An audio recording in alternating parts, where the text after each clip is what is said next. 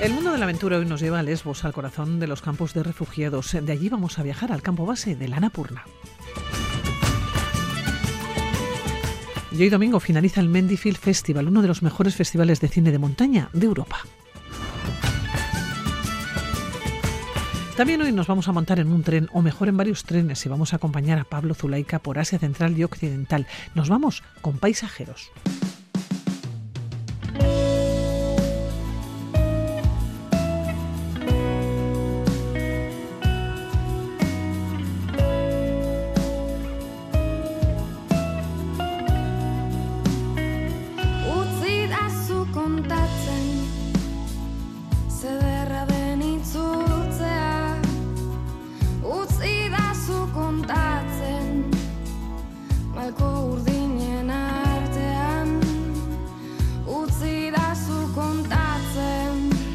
Más de dos meses ponían rumbo a Lesbos, esa cita anual con la solidaridad que nuestros invitados llevan a cabo desde hace ya unos cuantos años. De la mano de Saporea, que volvían a encontrarse con un panorama complicado, con muchas ilusiones perdidas y con esperanzas rotas.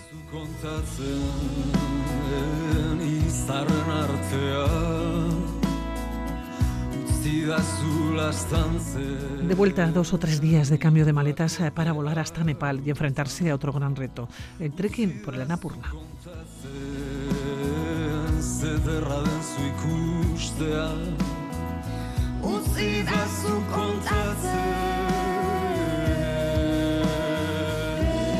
Recién llegados del continente asiático, Chato Arce y Aurora San Vicente, ¿cómo estáis? muy buenas, ¿qué tal?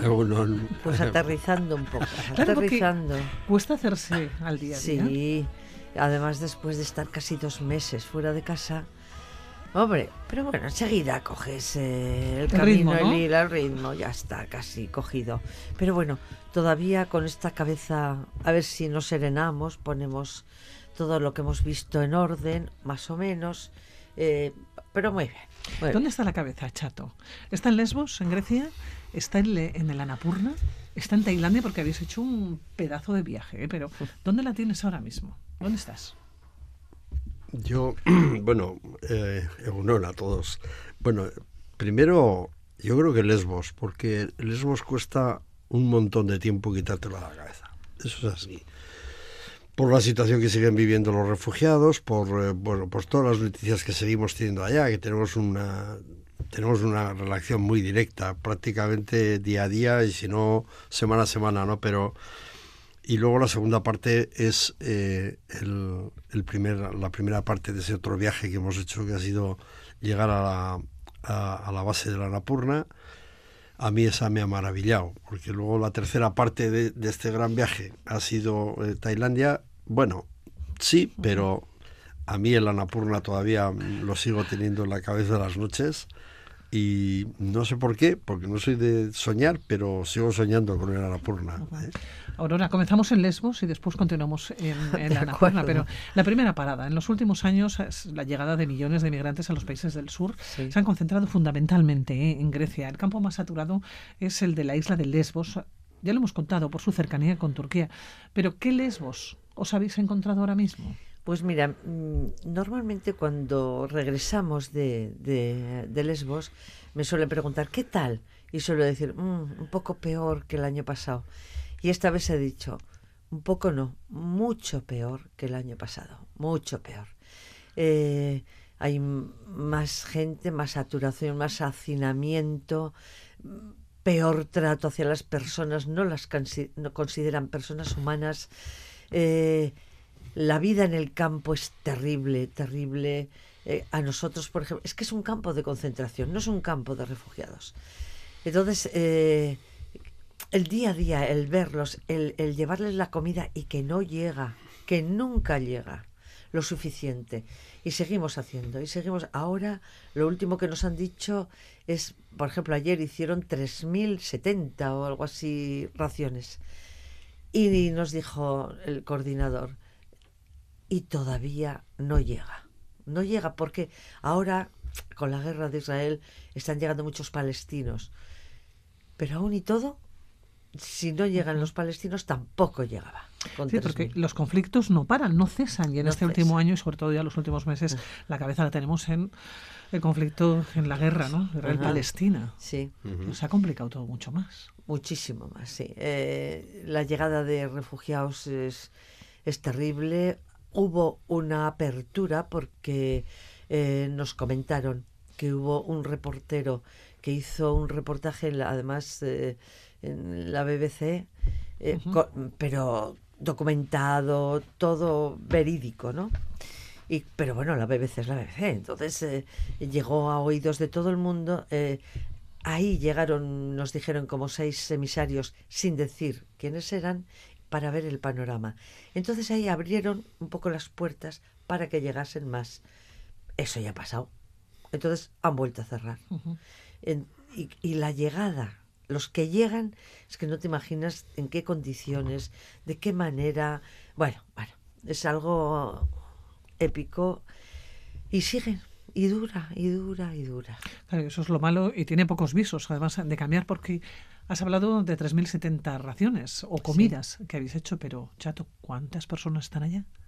Aproximadamente. Se calcula que alrededor de unos 5.000 puede haber unos 5.000 personas de las cuales ya han tenido, como no hay más medios y tendrían que ampliar el campo, lo que están haciendo es en esas en esos bungalows que llamo yo de obras, no sé cómo si tienen un nombre, pero nunca sé cuál es el nombre, esos bungalows de obra que no tienen ningún tipo de ventilación. Y son como de uralita.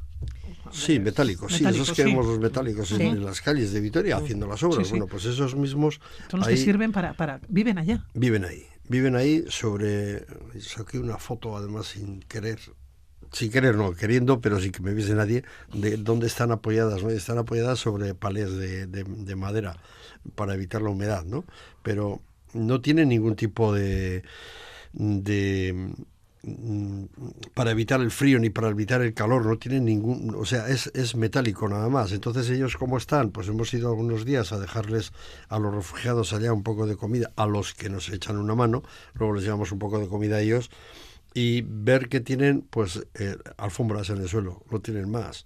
Alfombras para luego poder dormir ellos. Entonces, durante el verano, pues han tenido alrededor, calculan, calcula, nos decía Jacob, que a, a ya no le conoces, pero has hablado con él directamente, eh, calcula Jacob que pueden llegar a los 50 grados dentro de la casa. Eso en invierno. Pero ahora ya, en este momento que ya empezamos a tener frío aquí, pues allá tendrán frío también, porque vienen unos vientos fuertísimos de, Turquía, que se ven los montes enfrente, que estarán nevados. Vale, pues ahora estarán como en los 10 grados de temperatura exterior. 50 grados en verano, 10 grados en invierno. En invierno temperatura exterior, luego por tanto pueden estar a 5, 4, 4 5 grados en, invierno allá. Sí, sin ningún tipo de posibilidad de nada. Ellos tienen, siguen teniendo 5 horas de electricidad al día. Durante, eh, en esas 5 horas eh, podrían algunos poner el sistema de aire acondicionado que tienen, pero les cobran y como no tienen dinero, pues no pueden pues encenderlo. Luego entonces no tienen, Es la pescadilla que se muerde la, la pescadilla que se muerde la cola, sí, todo el rato. Es la misma pescadilla que hablábamos el año pasado. La limpieza, ¿quién la paga? La limpieza la paga los refugiados con el dinero que les aporta Europa. Pero ¿por qué tiene que pagar la limpieza a los refugiados? y ya le pagan a, al, ejército griego ya le pagan cantidades de dinero para que tenga policía, para que tenga limpieza. Para que no puedan salir de allá. No.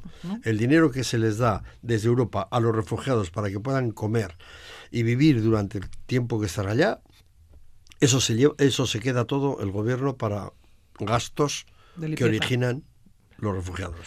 Durante el tiempo, has mencionado que se quedan allá. ¿Ese tiempo medio cuánto es? Cuatro años. Por ahí sí. Bueno, y entre paréntesis, eh, en esos bungalows de, de obra, antes vivía una familia. Ahora, como hay una masificación, hay dos familias o tres en el mismo bungalow. El mismo bungalow. Si no pueden caber. Eh, pues se aprietan. se aprietan. Pero esa es la realidad. La realidad. Sí, eso es así. Os seguís eh, sorprendiendo, os voy a preguntar, claro, año tras año habéis ido ya en varias ocasiones. ¿Os seguís sorprendiendo con lo que veis? Sí, claro. Sí. Uno no se acostumbra. No, no, no, no, no, no. Y gracias a Dios que no nos acostumbramos, ¿eh? eh mira, cuando nos toca repartir la comida allí, lo poco que, que nos dejan movernos y ver, Eh, mira, es, es, es eh, familias que ves en qué condiciones viven. Estos son esos bungalows. Hay otros que son eh, tiendas de campaña, que entran a pleno sol es, y, y, hay una masificación y no hay agua y, no hay alimento y, los niños corretean porque no tienen nada más que hacer. Eh, bueno. Son generaciones perdidas. Perdidas, perdidas, sí, sí, sí, sí. Eh, adolescentes y niños perdidas, totalmente perdidas. Oye, eh, Chato, ¿qué lesbos habéis dejado? Estoy, estoy intentando encontrar una foto rápidamente de, cuando hemos estado en Lesbos eh, para que veas cómo se repartía la comida. Y bueno, te la voy a enseñar, pero ¿qué Lesbos hemos encontrado? Pues hemos, habéis dejado. Hemos dejado un Lesbos bueno, como hemos dicho antes, peor que el año pasado, eh, en peores condiciones, con, con más, con más, eh, con más rabia por parte de ellos, porque están con más tristeza, mejor dicho, con más tristeza por parte de ellos, porque les ves súper tristes a la gente allá, muy tristes. O sea, los, esos ojos que te miran y, y les ves que tienen una tristeza interior de mucho cuidado. Hemos visto eso y luego hemos visto que ya no tienen el Médicos Sin Fronteras ya no está dentro del campo. Luego, por tanto, el tema sanitario es bastante peor. Cuando alguien se pone enfermo, pues si puede, tiene que ir como a cuatro kilómetros, que está la ciudad de Mitilini, a ver si le admiten, a ver si le admiten en la seguridad social griega, que no les, no, no, no les admiten. Hemos visto eso y hemos visto cómo en vez de mejorar la relación o la situación de reparto de los, de los refugiados para el reparto, cuando nosotros subimos a repartir la comida, eh, por lo menos tener una, una relación directa con ellos y poder estar y no, estamos, estamos totalmente apartados, estamos totalmente cerrados. Eh, es como si fuesen, como si estuviesen con, con enfermos, con una enfermedad como la que hemos pasado, que no se puede tocar, no se puede estar, siempre separados. No te muevas, no salgas, no pases, no vayas. Bueno, no puedo ir a dar una vuelta por ahí, coge el coche, la furgoneta y doy la vuelta no, no vayas porque no, no vayas, ¿no? Esto es así todo. Pues, bueno, y, y, el lugar donde repartimos la comida, eh, a mí siempre me recuerda las películas de vaqueros cuando el, ganado, las vacas entran a ese tren eh, para meterlos, que es como unas jaulas, ellos están en esas jaulas. O sea, están entre jaula. Y entonces hay una ventanita eh, que presentan el papel, dicen sí, a ti te corresponde, se van a un lateral y les damos la comida. Pero ellos esperan durante horas porque claro, el pan de pita es lo primero que se, se acaba. Se acaba. Entonces, eh, los primeros son los que se llevan el pan de pita. Pero llevan horas ahí esperando enjaulados. Es, eh, en jaula, en una jaula. Es inhumano. Es eh, inhumano. tengo que contar a los oyentes que cuando hablo con Chato y hablo con Aurora, digo, vamos a hablar de Lesbos. vamos a contar lo mismo, poco peor cada vez de, la situación. Ah. Vamos a contar lo mismo. Pero quizás es que este documento no puede caer en el olvido. No nos podemos olvidar. No puede ser un conflicto olvidado. No, podemos. No puede ser una situación. No podemos, no podemos debemos. olvidarlo. No debemos olvidarlo. No debemos. Es, es realmente terrible. porque bastante olvidados están y si encima los, los dejamos, es, que, aparte de no ser nadie, que, es, que, son seres humanos, son seres humanos. Eh, son familias, son niños, son adolescentes y están ahí como animales en, esos campos. El futuro sin lugar a, ninguna Seguiremos hablando de Lesbos, pero claro, como el tiempo se pasa tan rápido, vosotros volvisteis a, de Lesbos vinisteis a Gasteiz y de, esta vuestra ciudad natal hicisteis otra vez la mochila. Dijisteis, venga, directos a la Napurna. Menudo cambio, chato. Sí. sí. Así fue. Vinimos el día 3 al mediodía y nos fuimos el día 6 por la mañana. Sí. Ala. A la Napurna. A, la Napurna. a ver, cuéntanos. Vosotros sois montañeros, conocéis muchos montes del estado, mm. pero creo que nunca habéis llegado hasta un 8000.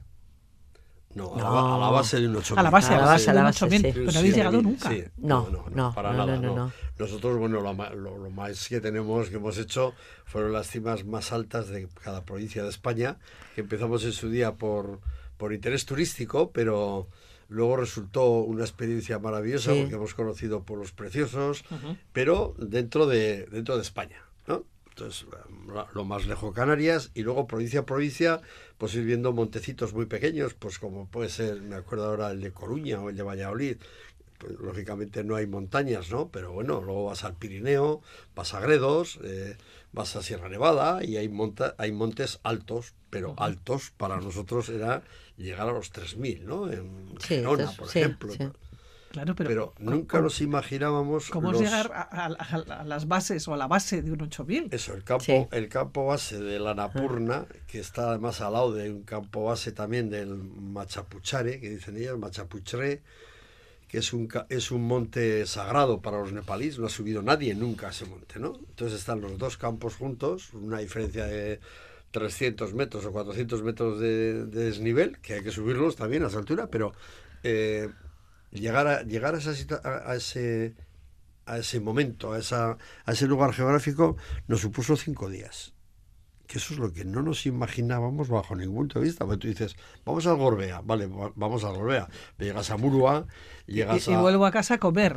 y vuelvo a casa a comer. Pero esto no era el caso, ¿eh? No, no era esto. Esto era todos los días subir alrededor de, un poco más que el Gorbea, alrededor de casi mil metros, todos los días de desnivel y subir, pero además como tienes que ir, es decir, como es una gran cordillera, no nos imaginamos esa gran cordillera, como hay que ir subiendo y bajando, atravesando montes y valles, entonces lo que quiere decir subir, bajar, pero volver a subir, volver a bajar y volver a subir, aunque los ríos están muy abajo, también hay que llegar a ellos para poder pasar puentes, esos puentes eh, colgados, ¿verdad? son como colgantes, el puente. súper chulos, muy bonitos, con mucha seguridad. puentes tibetanos. Mm. Pero ha sido, ha sido impresionante. Todo ello, el camino con escaleras.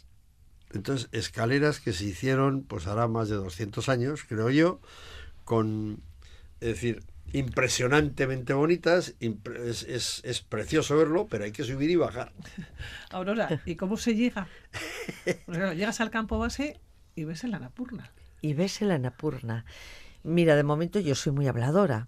Pues de momento eh, me quedé sin habla. Es un como un circo de unas montañas.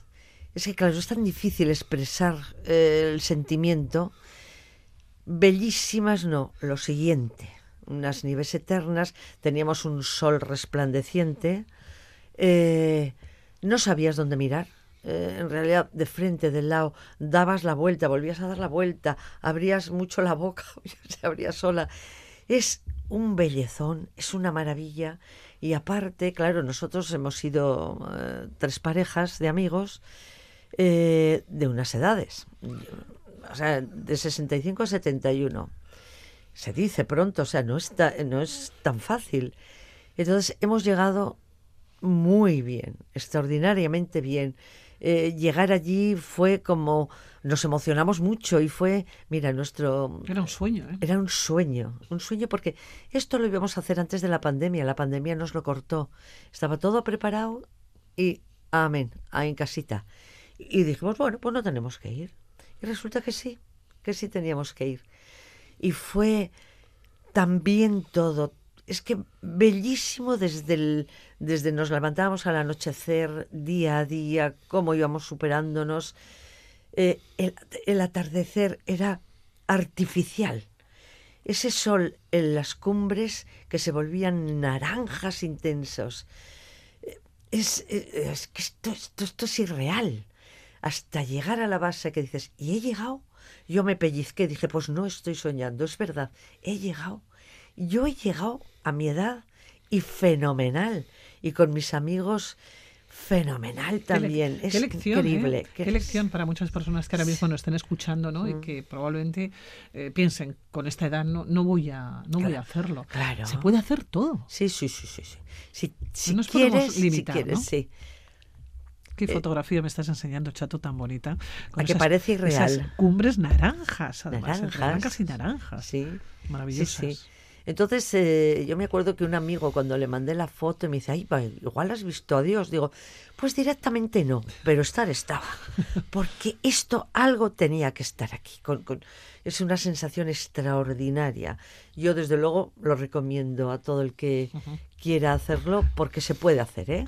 Bueno, Chato, me sigues enseñando imágenes, fotografías. Pero hay que decir también, estamos hablando de Annapurna, bueno, para los que conozcan un poco el tema, hemos estado en Annapurna Sur, ¿eh? porque hay cinco Annapurnas, Annapurna Sur, y luego uno, dos, tres, y cuatro, que van recorriéndose. ¿eh? Entonces, el, el, circo, como decía Aurora, de la Annapurna, eh, yo creo que es uno de los sitios más bonitos y más espectaculares que hay. Teniendo además al lado, justo debajo a la derecha, Tienes, el, como hemos dicho, el monte sagrado de, de Nepal, el, el Machachu, Machapuchere. ese, nos ha acompañado. Nos, ha acompañado durante, todos, los días, Machapuchere. nos vamos a quedar en Annapurna porque el tiempo se nos, se ah. nos ha ido. Oye, dar las gracias una vez más, Chato Aurora, sobre todo por esas lecciones, por venir aquí eh, por contarlo aquí en la sintonía de Radio Victoria, en este programa en Aventureros, y por muchas lecciones. Son lecciones de vida, ¿no? Lecciones de que la edad no tiene por qué es una cortapisa para no poder cumplir nuestros sueños, ¿no? Aparte de esa solidaridad, hemos comenzado hablando de Lesbos, que no podemos olvidar, y terminamos cumpliendo un sueño. Es importantísimo. Ahora era Chato, como siempre, un placer. Lo mismo. Hasta, hasta la próxima. Lo mismo ¿eh? te digo. Hasta ¿Cuándo, la será, ¿Cuándo será y dónde? Bueno, ya veo. Enseguida, seguro, que enseguida. Seguro, ¿eh? seguro que Lesbos eh, habrá, que, habrá que seguir yendo. Y habrá que seguir hablando, hablando de ello. Esa gente tiene muchas necesidades. Yo te quería contar una cosita pequeña. Dejamos a una persona que se iban a marchar, una familia que seguramente ya les habían dado la documentación para poder salir a Europa y su idea era ir a Alemania porque tienen, tienen familia allá, pero eh, o una de dos, o tenían dinero suficiente para, como pueden ser 200 euros, para coger una casa de alquiler durante unos dos meses que le va a costar el poder salir de la isla, 200 euros. Como dos meses para poder estar en la isla y que el campo de refugiados sepa que ya tiene un domicilio fijo y por tanto ya puede salir, porque si no, esa persona la cogen las autoridades, la montan en un barco, la llevan a Atenas y se pierde en Atenas, sin ninguna posibilidad de poder llegar a Alemania. La única posibilidad que tiene desde Atenas sería ya entrar en las mafias y subir por los Balcanes 200 euros. Con lo que eso conlleva. Eh, Chato, Aurora, hasta la próxima. Aquí estaremos. Un abrazo.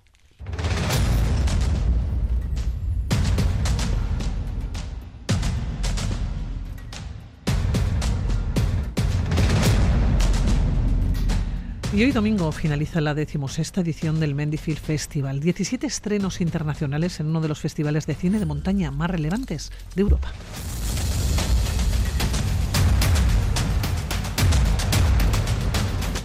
Javier Barayasarra, director, ¿cómo ha sido este 2023? Según buenos días, ¿qué tal?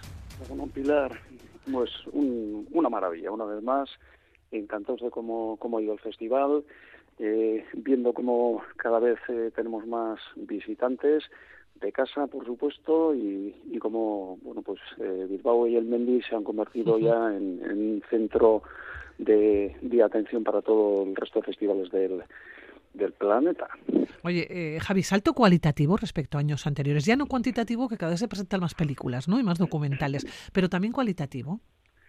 Sí, sí, sí, sí. No, eh, estos días hemos tenido la oportunidad de juntarnos aquí representantes de diferentes festivales, eh, Canadá, eh, Corea del Sur, Alemania, Italia, Polonia, y todos coincidimos en, en, esa opinión, que después de la pandemia, curiosamente, la, la producción ha aumentado en, en cantidad, pero sobre todo eh, ha crecido en, en calidad, ¿no? con, con nuevas ideas abiertas y sobre todo en la calidad de, de, las obras.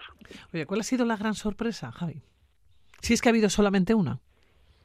Eh, si te refieres a películas. Sí, a películas. Bueno, me imagino que también siempre hay sorpresas de última hora que uno no se las espera, ¿no? Pero respecto a las películas. Bueno, yo creo que eh, para, el, para el público en especial, eh, sorpresa y agradable ha sido ver cómo un director, perdón, un director ya, eh, vamos a decir que mítico y conocido además eh, por el público del Mendy, que el año pasado tuvo la oportunidad, tuvimos la oportunidad de, disfrutar de, su presencia recogiendo el Gran Premio de la Valencia Internacional, como es el, director australiano Michael Dillon, que precisamente no es un chaval que comienza en esto y que ya hace eh, tres años obtuvo el Gran Premio pues eh, el público se ha quedado fascinado con, con, una película, con una historia que retoma de, de los años 70, eh, una historia impresionante en el mar y en, y en la montaña, y, y, que bueno pues que ha sido ha resultado ser la ganadora del, del gran premio. Eh, y esto desde luego ha sido una fue una sorpresa el pase de la película. El, el público ni se imaginaba lo que iba a ver. Eh, y bueno, pues ha tenido el referendo también del, del jurado internacional. Y yo creo, yo subrayaría que esta fue una de, de, las, de las principales. Y ha habido alguna otra que igual te comentó también. Vamos, vamos a escuchar.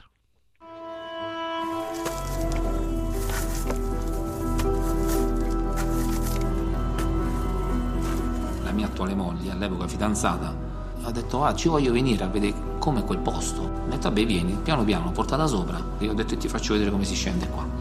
L'ho fatto 100 metri di discesa, lei si è messa a piangere. Mi ha detto ma come fai a scendere così? Si è messa a piangere. Io ho detto non lo so manco io.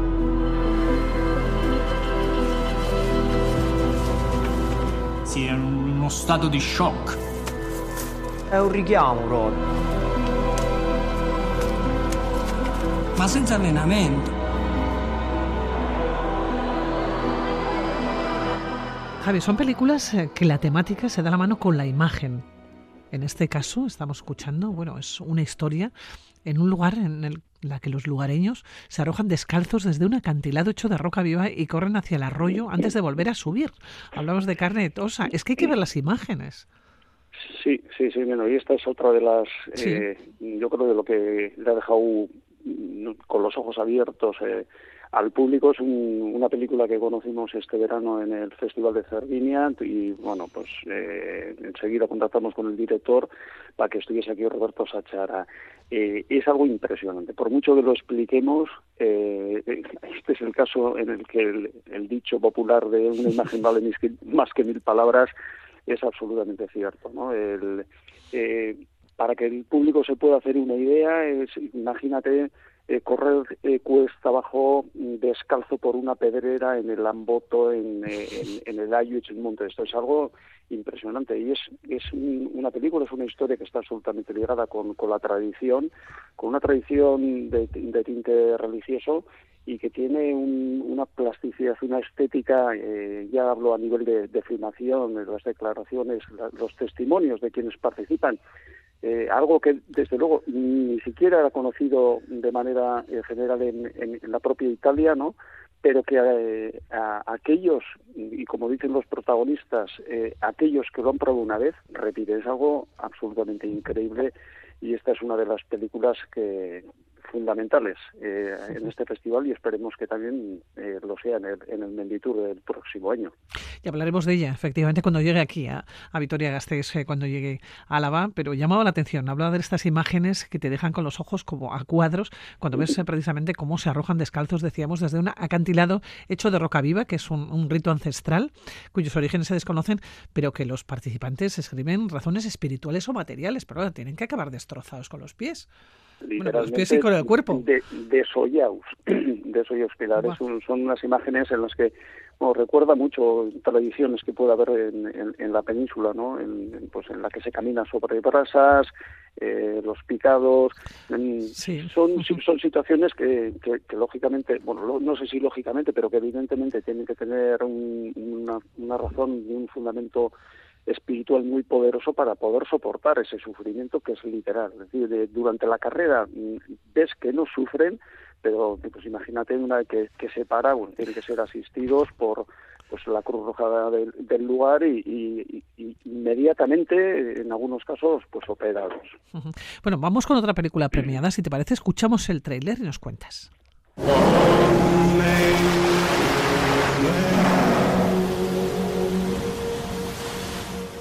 So such a rich experience is still yielding up treasure for me. And I was the youngest and an apprentice expeditioner, and uh, this was a mighty gift from Warwick to me. I reckon gift for a lifetime. And as the years roll by, I just wonder more and more at it and Warwick's vision.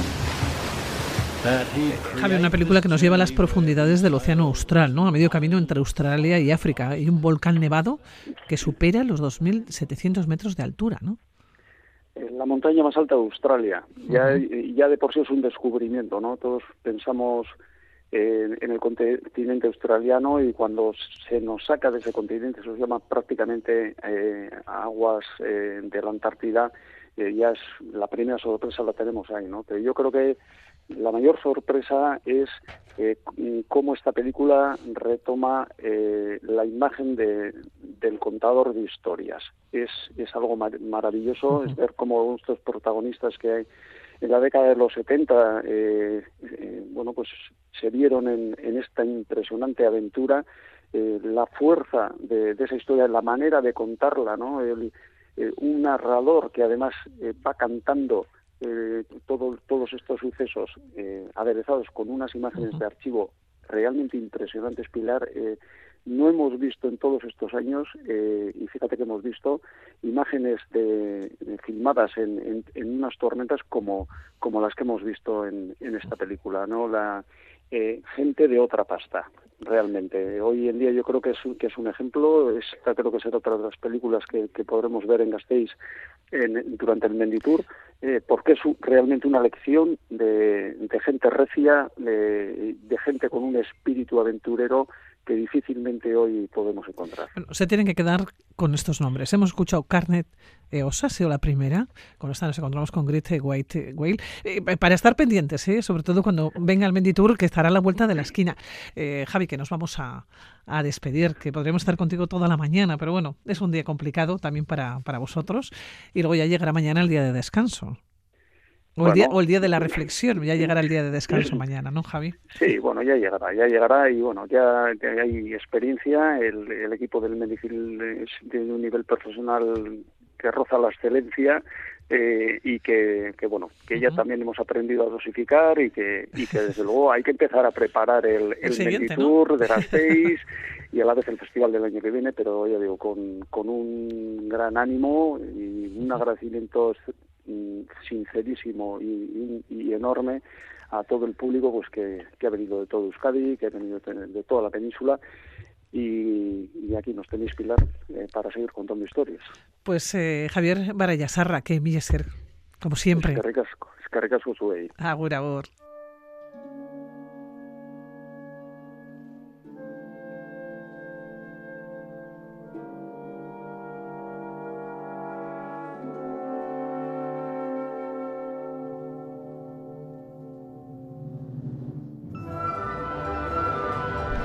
Cronista de viajes, periodista, viajero aventurero, cicloturista, un gran observador, pero sobre todo un gran soñador. Así podríamos definir a nuestro siguiente invitado.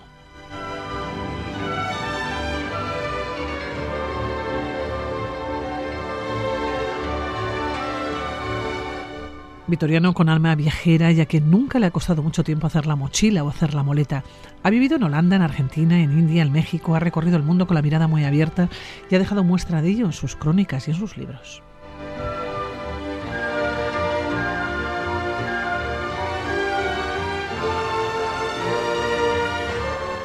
Cae en nuestras manos Paisajeros, 20 viajes en tren sus protagonistas, la crónica de una década de aventuras por medio mundo. Así subtitulaba precisamente este libro, Pablo Zulaika. Pablo, ¿cómo estás? Muy buenas. ¿Qué, ¿Qué tal, tal, Pilar? Oye, tus sueños con el ferrocarril vienen de lejos, ¿no? Sí, desde niño. Eh, ir al colegio a Veracruz por debajo de las vías todos los días, eh, las maquetas de tren que tenía nuestro padre y bueno, y el hacer fotos en la estación, poner monedas en la vía para que las aplanara el tren, cosas que cualquiera que ha vivido cerca de las vías se, se puede sentir reconocido. Oye, eh, Pablo, ¿en cuántos trenes te has podido montar? Y casi has podido hasta llegar a vivir. Uf, nunca lo había pensado. Unos cuantos serán, ¿eh? Muchos. Eh, Pero dos, muchos, tres ¿eh? ceros, por ahí andarán. Para que se hagan una idea, ¿no? y casi vivir en ellos. Porque mira que has dormido, has comido, has hecho de todo en los trenes. Sí, me ha tocado ir arriba. Tocado ir delante, detrás. sí, bueno, hay trenes que se prestan más que otros, ¿no? Hay países con... Eh, a veces se habla aquí de un poco de exceso de reglamentación, ¿no? Parece mentira y qué bien que haya reglas y, tanta seguridad, pero, por ejemplo, hay retrasos de trenes que están por, por sistemas de, de seguridad excesivos reconocidos por, por el gremio, ¿no? Entonces eh, hay veces que cuando te encuentras a alguien que trabaja en el medio, un factor, un jefe de circulación, alguien un poco más receptivo que te enseña, ven, pasa aquí, te enseño este lugar que normalmente no hay fácil acceso, tal, es, es impagable y es una puertita a otras vidas. A ver, Pablo, has dicho, he vivido casi, oído, casi encima. Sí, en India. ¿Dónde? En India tocó. Y de verdad que no quería frivolizar con la idea de a ver qué tal se va encima, ¿no? Porque en países como en México sabrás que eso significa que no hay otro modo menos malo de emigrar que es horrible también, ese modo de tener que desplazarse encima de los trenes de carga, pero en India realmente es que hubo un tren, no sucede tan a menudo ya, pero hubo un tren en el que de verdad la gente iba enlatada, enlatada, enlatada, con un calor atroz, muy cerca de Taj Mahal, pero digamos en la parte trasera, en la parte atrás de, de ese estado, de Madhya Pradesh y no, pues tuve que ir arriba viendo lo que hacían los demás y bueno, rama abajo, puente abajo. Iba muy lento, ¿eh? lo tengo que decir, muy lento y los locales lo hacían y ahí donde, donde fueres, ya sabes. Haz lo que vieres. Pero claro, uno ha tumbado ¿O boca abajo cuando va encima o va sentado? Eh, dio tiempo a ir tumbado, cosa que abajo la gente iba enlatada, literal. Yo me acuerdo siempre de un niño pequeño que iba dormido de pie, incrustado entre los demás pasajeros, entre las piernas de los otros, a ese nivel. Y arriba había un poquito más de espacio. Yo recuerdo que hasta fui tumbado un rato. Sí, sí. Bueno, este libro, Paisajeros, es un libro que te está dando yo creo que muchas alegrías, ¿no? En el que cuentas estos 20 viajes en tren, en sus protagonistas es un libro en el que te acercabas. No sé si la excusa era el tren o el tren, el viaje en tren ya era un destino en sí mismo. Sí, es un medio y es un fin, porque bueno, yo cuando voy a un país que no conozco suelo mirar si hay alguna línea no pintoresca, no turística, ni mucho menos, al revés, una línea simplemente de usuarios cotidianos que me pueda tratar de enseñar cómo se se vertebra, siempre uso este verbo, pero cómo se aglutina en torno al tren, cómo, cómo fluye la vida en torno a unas vías, que a veces sí nos habla mucho de cómo se concibió un, país, un territorio. ¿no? Oye, en este libro, por cierto, comenzaste en Guatemala. Sí, eh, es un país que ahora mismo no tiene trenes operativos, pero claro, tiene todo un, una o un par de generaciones de ferroviarios en dique seco que están algunos de ellos contando historias y cuidando el Museo Nacional del Ferrocarril en Ciudad de Guatemala, Plaza Barrios, y con unas historias que no hace falta más que tirar del hilo y seguramente con mucho gusto las cuentan. Oye, ¿con cuántas historias te has sorprendido? Historias de trenes o alrededor del mundo del tren. Muchas. son historias de vida, ¿eh? Sí, absolutamente. Y nada que ver a veces la de una familia ferroviaria o la de un usuario cotidiano o la de pues un viajero que va por ahí y tiene una mirada que completa la de los locales. Eh, cada punto de vista enriquece mucho y al final el tren las aglutina, esas historias. Oye, yo leía, eh, Pablo, cuando hablabas precisamente de este libro, que te fascina un recorrido por Irán, por la Patagonia y el Transiberiano. ¿Qué tienen estos tres lugares o, sobre, o estos tres trenes para que de alguna manera mm, seguramente volverías a hacerlo? Sí, la Patagonia es un estado de ánimo. es llana, es un poco como la estepa rusa, no es un paisaje muy animado, es plano mayormente por donde va la vía, por lo menos. Sur de América. Sí, pero te sume, son esos viajes largos, cuando has dicho lo de vivir en un tren, el transiberiano es más largo que el patagónico, pero dan, dan para...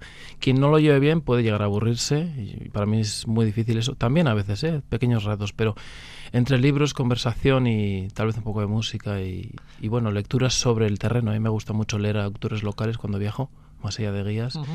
Y es una suma perfecta. Y el, mecer de los rieles y los vagones viejos, ¿no?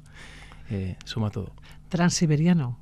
Tiene como cierto toque, no sé si nostálgico o romántico. Hmm. Tal vez te lo había contado Miguel, mi hermano, porque compartí con él el viaje. Y es espectacular, pero espectacular por eso, porque también te suma en un estado de, bueno, una inmersión hacia adentro de ti y, no, no, es así un viaje de fuegos artificiales ni de lujo como cree mucha gente. Es una línea que se llama Ferrocarril Transiberiano, no es un tren. Son todos los trenes que tú quieras tomar que sumen ese recorrido. ¿no?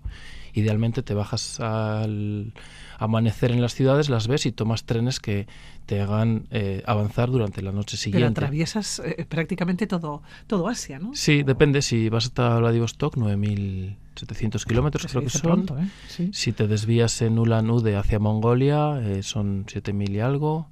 y luego hay otro que se llama transmanchuriano, que ese no, es el del que menos referencias tengo, que también bueno, llega- para la siguiente, Pablo. Bueno, a ver, a qué tal. y ya nos queda uno, el, el recorrido por Irán. Irán. ¿Qué ajá. tiene Irán? Irán tiene que, bueno, pues no, no es tan conocido precisamente. Se abrió una ventanita de tiempo medianamente pacífico hace cinco o seis años que estuve yo. Y es que hay momentos que hay que aprovechar. Ya ves que, pues, que nos lo diga cualquiera que pudo visitar Palmira, ¿no? no en Siria no fue mi caso. O, o lugares que de repente entran en una guerra, en un- Desaparecen, sí. eh, se nos van del Se mapa, se ponen del otro lado del, del nuevo telón de acero, el que toque en el momento, y ahí se quedan, ¿no? Hasta que se vuelvan a abrir un poco. Pues Irán, me dicen que se han endurecido un poquito, que son más vigilantes a la hora de quién está recorriendo, quién viene, a qué viene, pues por el contexto actual, pero, pero vamos, yo sé de gente que acaba de ir hace unos meses y, también bien, es muy visitable y son tremendamente acogedores y por hostil que nos parezca un régimen u otro, que es verdad, hay que ir con una visión crítica, por supuestísimo. Yo el primero, que tengo testimonios en primera persona de amigos de allá que cuentan cosas horrendas, pero bueno, eh, nadie quiere renunciar al turismo, ni el ni el ogro de los ogros, entonces eh, están son países receptivos al que viene. Entonces si uno va un poco tratando de no adular, Bueno, el dinero es el dinero. Efe- efectivamente. Y la economía. Sí, y bueno, el Transiraní es un ferrocarril que tiene mucha historia, mm, no es muy conocido, pero es una obra de ingeniería como otras enormes, el, sobre todo el, el tramo que implicó atravesar los Montes Zagros, que aunque tú estés asándote en el desierto, en las cimas sigue habiendo nieve a veces. Y sobre todo que se construyó en el periodo de entreguerras, en los años 30, eh, interesaba mucho a las potencias del momento, a- al Imperio Británico, ¿no? Y a, bueno, a, lo que había sido el Imperio Británi- Británico, tenían sus intereses en Asia y, y, y Rusia. Entonces ambos querían mover tropas, mover el petróleo que acababa de descubrirse en 1908 en el Golfo y al final le dejan al Shah hacerlo, costearlo eh, a base de donaciones y en cuanto lo hicieron se lo quitaron. Mira, lo has pagado tú, te lo quitamos, no se salió gratis. Entonces está muy incrustado en la historia que creo que es necesaria para entender el Irán actual, cuando llegan los Shahs y bueno, tiempo antes de la revolución, pero también ahí empieza la- el Irán moderno, ¿no? Decíamos que son historias de vida que te has encontrado muchas, que te han contado muchas porque tú has ido a buscarlas, tú tienes esa mirada viajera. Y estamos hablando del Asia Central y Occidental porque precisamente este va a ser el tema, ¿no? Que mañana, mañana lunes nos encontramos en una charla, en una conferencia que vas a dar. Eh, esas historias, yo no sé si con alguna de ellas, habla- hablando de Asia Central y, y Occidental, con alguna de ellas te quedarías. No sé si porque te ha llegado más al alma, porque te ha tocado más o porque se ha juntado un poco con tus sueños. Sí, en este caso la de Safia Irani, una maestra de Corán, tapada hasta arriba, te podrás imaginar, pero que hablaba inglés. Poquito, se lo había olvidado. Pero lo poquito que recordaba, lo. Bueno, decías, ostras, ¿qué, qué, qué habrá detrás de esta vida? ¿no? Bueno, eh, yo la conocí a ella por medio de, de un chico de allá que me esperó con cámaras al hombro, recibiéndome. En teoría, yo iba a dormir en su casa por esta red Couchsurfing, que ya funciona un poquito menos, pero era una especie de Airbnb gratuito, intercambio viajero, digamos. Y tuve la gran suerte que él era fotoperiodista, iba documentando los cambios en Abadán, su ciudad, su ciudad de, de olor pestilente, porque el centro de Abadán es una refinería y su petroquímica asociada.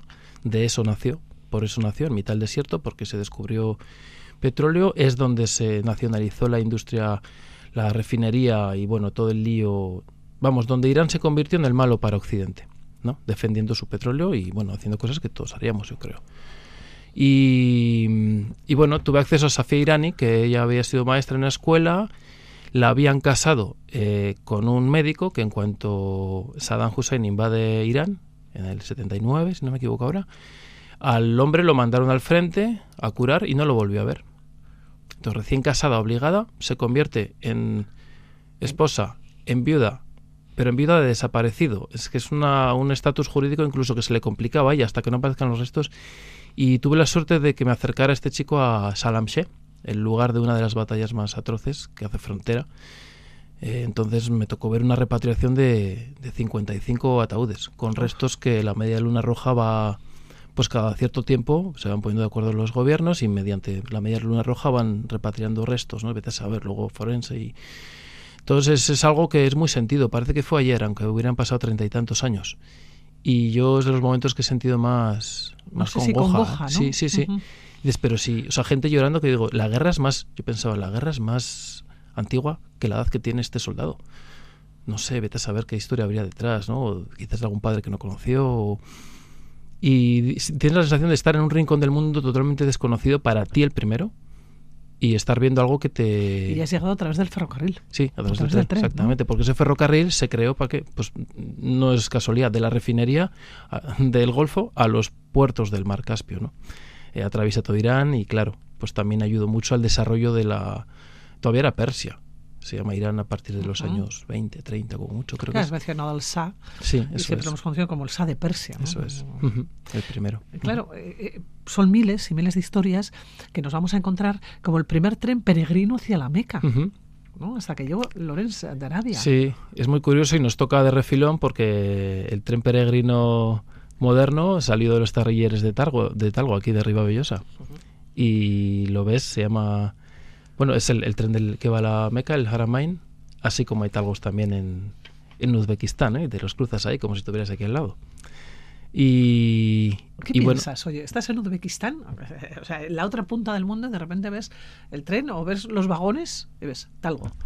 Pues es curioso y bueno, te alegras de, yo creo que es un sector al que yo de los con he tenido poco contacto con los fabricantes de aquí pero creo que son industrias que con un poco de perspectiva son son impresionantes no no, no, eso no hace falta. Es como si estás en Moscú o en Asunción, en Paraguay, y te cuentas una bici Orbea, cosa que me ha pasado las dos veces, ¿no? pero si las hacen aquí al lado, en Mayavia, ¿no? BHs, en México, ¿no? Dices, ostras, mira. Y bueno, para mí son invitaciones a, ver, a hurgar a ver qué hay detrás, ¿no? Y el Haramain es el tren peregrino que lleva a la Meca a, los, a muy alta velocidad ahora a los peregrinos, pero es que en 1908 Lawrence de Arabia reventó puentes y túneles eh, en el contexto de la primera... No, en 1908 se había estrenado. Llega la Primera Guerra Mundial y lo mandan sabotear. En el 14 exactamente, le mandan sabotear, sabotea la línea que ya estaba abierta como primer tren de los peregrinos, o sea, el de Damasco a la Meca, que se había quedado en Medina porque, ¿por qué? Pues por lo que pasa siempre, porque había un sistema de carruajes de la Meca, de Medina a la Meca, el, el gobernante de turno era el, digamos, el que tenía la sartén por el mango del transporte y no le interesó que llegara hasta la Meca. Pero prácticamente fue una precuela del tren peregrino actual. ¿Te montaste? En un tramo, porque está cerrado al tráfico. Pero tuve la gran suerte de que me invitaron a un grupo de periodistas mexicanos y estadounidenses. Fuimos y era como dentro del viaje la parte que menos apetecía a nadie y yo como un crío con zapatos nuevos, ¿no? De repente ver una, un, elefante negro por la vía que iba echando un humo horrible, que claro, con perspectiva dices, jode, qué tela, ¿no? Pero bueno, yo decía, ¿qué es esto? Es un trozo de, un tren centenario que está que se descarrila solo y con unos tumbos que te imaginarás. 30 kilómetros eh, por la periferia de Amán, con los niños volando cometas y tirando piedras a los occidentales que van en el tren, todo eso junto. y vamos a hablar de otro tren, el tren a Samarcanda. Claro, cúpulas, bazares, hidrocarburos en la nueva ruta de, la seda, ¿no? ¿Cómo, ¿Cómo te montas en ese tren y cómo llegas hasta Samarcanda, que cuando pensamos en estas ciudades y en estos lugares, hablamos de la ruta de la seda, pero es como, como el país eh, de las mil y una noches, ¿no? O sea, son esas imágenes, eso es lo que siempre pensamos. Es algo abstracto y que casi siempre nos habla del pasado, pero pues está la ciudad está vigente, parece que está gobernada por Tamerlán, el eh, su gran emperador, eh, bueno, que debía hacer cosas atroces y está ahí todavía como si fuera el, bueno, su identidad, ¿no? La identidad uzbeca va un poco en torno a un pasado que tuvo de, esplendor, porque podemos pensar que no sabemos nada, nada de, Uzbekistán, pero el nombre de un ciclista, Abdul Japarov, que no son algunos de hace tiempo, pero... Pero bueno, Samarcanda sobre todo y también Bujara y Jiva, las tres joyas de la corona en la ruta de la seda están en tierra uzbeca y ahí es donde circula la Afrosiab, que es esta rama de talgo. Pero yo no tomé ese eh, por precio y porque me interesaba más el tren de los locales. Efectivamente, acaba de ir un amigo hace un mes, fue entre turistas en el Afrosiab, fue de maravilla y volvió porque no había sitio en el tren cotidiano, que tarda el doble o no sé cuánto más. Y bueno, pues va viendo cómo se mueve la gente local. Y a bordo de los trenes tradicionales uzbecos pasa una cosa que para mí fue hermosísima, son ciudades donde el bazar tiene un lugar importantísimo. El bazar. El bazar es donde se mueve todo. pero bazares donde, bueno, a veces son contenedores de camión bajados y les han abierto con soplete una puerta y unas ventanas y ahí vende la gente dentro, ¿no? Son bazares móviles, cada uno como puede. A veces están más establecidos, son un poco a la soviética, tienen su, como su circo, su circo, su bazar, ¿no? Y bueno, yo en el tren vi pasar, vi desfilar por el pasillo, pues mujeres y hombres con bolsitas que vendían dentro desde chicles, tomates, eh, maquinillas de afeitar, especias, quesos, todo junto, todo junto, todo tanto alimenticio como detalle, como cachivaches de origen chino tal vez, o sea, ves, ves, el, ves que realmente está, sigue en el centro del comercio de Oriente a Occidente y por no hablar, que ya hemos mencionado un poquito, los hidrocarburos, ¿no? que no van dentro del tren, pero van en paralelo en gasoductos y, y el mundo, dice Peter Frankopan, un historiador inglés, debería mirar un poquito más hacia, hacia, hacia, hacia Asia Central, que a veces somos un poquito eurocentristas. Un poquito. Bueno, un poco un montón. Pero que, que, el, que habría que mirar un poquito más hacia el este porque muchas más cosas que no sabemos pero nos competen totalmente, hidrocarburos es algo clarísimo, eh, se, están, se está cociendo todo el tráfico por ahí. Eh, ¿no? Pablo, ¿alguna vez has pensado, después de montarte en uno, uno de estos trenes, has pensado, es que no puedo contar historias o siempre hay? Siempre hay. De hecho, el problema, bueno, alguna vez dices, joder, ¿qué saldrá hoy? ¿No? Sí. A ver, yo no sé si... Yo tengo un lado tímido, aunque bueno, trato precisamente de que no me gane y, y buscar siempre conversación con el de al lado. Cuando siento que no hay que igual lo que ha pasado hoy, este tren es muy monótono, nada se estropea, porque funciona tan bien, incluso. nada se estropea. sí, casi siempre falla algo. Pero no, si no, siempre hay alguien al lado con una historia y con ganas de contar, casi siempre. Así que bueno, es cosa de buscarla y, y el problema mmm, normalmente no es escribir, sino recortar hacer que no se caiga el, el relato uh -huh. por exceso de información, pues porque te regodeas en algo que, que, bueno, habría que tratarlo más ligeramente y dar más importancia a algo a otro tema. Recortar cuesta más que escribir, a mí, a mí por lo menos. Mañana nos vamos a encontrar con estos tres casos, o por lo menos con los tres del Asia Central uh -huh. y Asia Occidental, que van a retroceder al tiempo y sobre todo también, ¿no? Nos contabas muchos detalles de lo que es la historia, pero la historia moderna también, ¿eh? lo que es la actualidad. En países asiáticos, como decías, conocemos poco porque somos uh -huh. eurocentristas, ¿no? Y nos olvidamos bastante de lo que ocurre, eh, sobre sí. todo de lo que ocurre al este. Por cierto, eh, Pablo, hablamos de paisajeros, hablamos de viajes en tren, podrían haber sido muchos. Hmm. Yo no sé si tienes en mente una segunda parte del sí. libro. Sí, porque así como se hizo a lo largo de 10 años, lo tenía siempre en un segundo plano mientras hacía otras cosas, otros proyectos, otros trabajos, ya tengo 5 o 6 historias juntas. No sé si volverán a ser 20, pero ya hay unas cuantas y consiste en darle tiempo. El tiempo es la palabra clave en todo esto, en no apresurarte y publicar mañana, sino que vaya madurando cada historia y bueno, luego con el tiempo también con varias sobre la mesa, pues puedes buscar un poco más el hilo conductor, el tono que se parezca, que no sea tan diverso entre sí, ¿no? Y quedan trenes singulares porque tú es lo que buscas, trenes diferentes, trenes singulares, sí. trenes que te digan algo, que te aporten algo y que tú puedas aportar sí. algo a ellos. ¿no? Bueno, anteayer llegué al Ferrol eh, después de 40 días por el norte, en vía estrecha. Un tren singularísimo, a ver si no nos lo privatizan. Se tarda muchísimo, pero bueno, es la vida entre los pueblos es la yo no tengo nada contra el ave pero es totalmente algo que contrasta con el ave te podrás imaginar. Uh -huh. en Asturias se ve claramente todos locos con el pajares y con el momento álgido de cuanto más velocidad alcanza el ave que no sabe hasta León solo. Pero claro si vas de Llanes a Ribadeo eh, pues es que has tardado te ha dado tiempo a ir y volver a Madrid. Trenes por cierto en los que incluso has llegado a ir tú solo. Sí yo solo, a veces no había maquinista, a veces había dos interventoras y yo, o sea, el doble de tripulación. ¿Pero cómo se viaja sin maquinista? Pues el tren tuvo que esperar a que el maquinista que había cumplido sus horas y había llegado a su destino en un pueblo perdido, eh, Soto, Soto de Luiña, pues se fuera a su casa y viniera al siguiente. Yo creo que se durmió así, era domingo por la mañana, casualmente, y bueno, como no había casi pasaje, ahí esperando, pero como tampoco mueve millones ni votos, pues es un tren que a nadie le importa y un tuitazo pues tampoco parece que, que amedrente demasiado. Lo leeremos seguro. Habrá que esperar, pero espero que sí. Yo voy lento, ¿eh? bueno, Pablo, como siempre, es un placer, de verdad, que vengas aquí a la sintonía de Raditoria, a este programa que es el tuyo, ¿eh? El programa de Aventureros. Yo creo que un programa que lleva mmm, 14 años, para 15 años, uh -huh. que lleva la sintonía de Raditoria. Eh, desde el principio, Pablo, hemos estado contigo. ¿eh? Un gran viajero, decía al comienzo, que aventurero, viajero, periodista, cronista de viajes, cicloturista, gran observador, pero sobre todo soñador. No lo has perdido, ¿eh? esa mirada viajera y soñadora no la has perdido. ¿eh? Bueno, en todo este tiempo. ¿eh? A ver si sigue. Y ya ves, tú misma eres, eh, das fe de que no faltan historias nunca. Pablo, muchísimas gracias. Cuídate mucho ¿eh? y mañana triunfar. Muy bien. Cuídate. Y así despedimos al mundo de la aventura que volverá la próxima semana.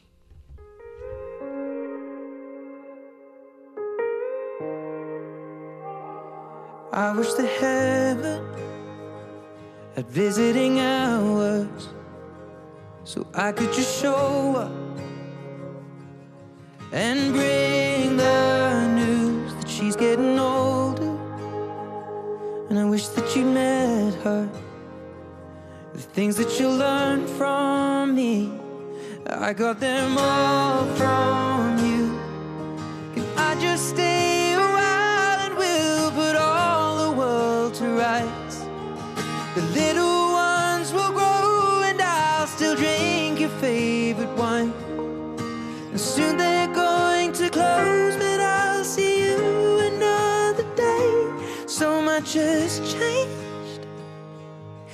You've been away.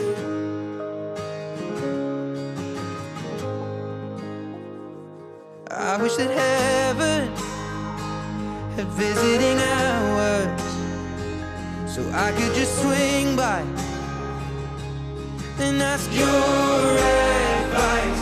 What would you do in my situation? I haven't a clue how I'd even raise them. What would you do?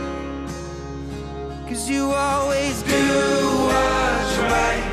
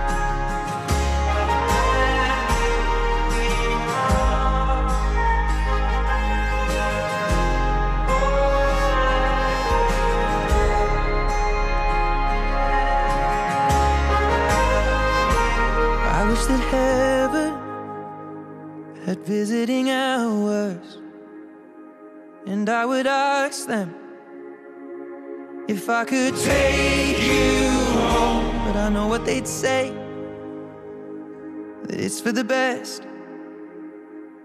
So I will live life the way you taught me and make it on my own. I will close